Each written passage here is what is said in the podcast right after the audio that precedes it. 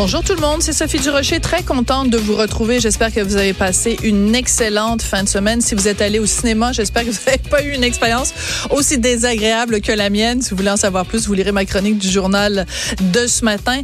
J'ai passé euh, une soirée dans un cinéma avec des enfants qui couraient partout. Où étaient les parents? Je ne le sais pas.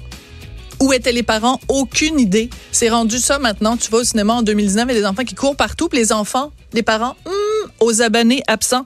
C'est assez particulier.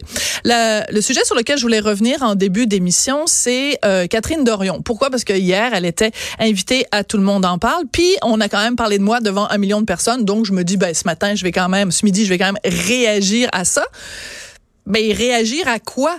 Parce que ils ont parlé de moi, Guilla et Catherine, mais finalement ils ont rien dit. Alors moi, dans la vie, vous le savez, j'aime ça argumenter, j'aime ça débattre, j'aime ça échanger des idées, j'aime ça avoir des conversations musclées, viriles. Mais c'est parce qu'il faut qu'on m'apporte des arguments. Si vous avez rien à me dire, ben je vois pas comment on peut dialoguer. Alors voici un extrait de ce qui s'est passé hier soir à Tout le monde en parle. Sophie Durocher, aujourd'hui, a suggéré que vous avez fait exprès de vous faire expulser du Salon Bleu pour venir jouer à la victime à Tout le monde en parle.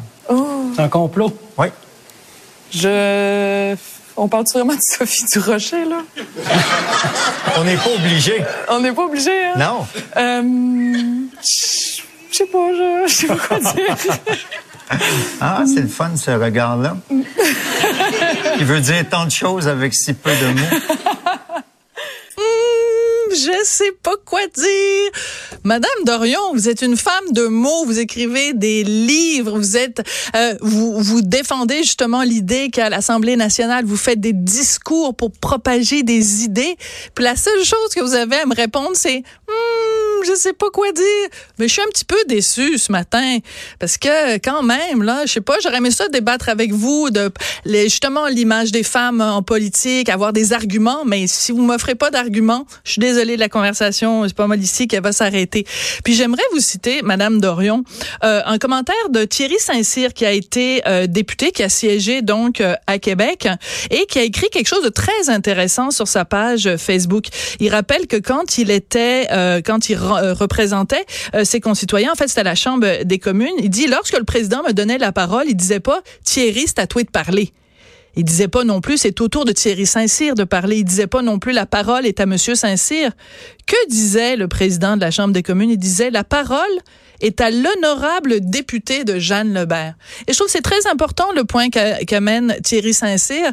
Quand on représente des concitoyens à l'Assemblée nationale ou au Parlement à Ottawa, on est honorable. On est un honorable député. On n'est plus juste Catherine Dorion, la fille chill, cool qui porte des sweats. Non, on est un député, on représente ses concitoyens. Et le mot honorable signifie bien que la position est honorable.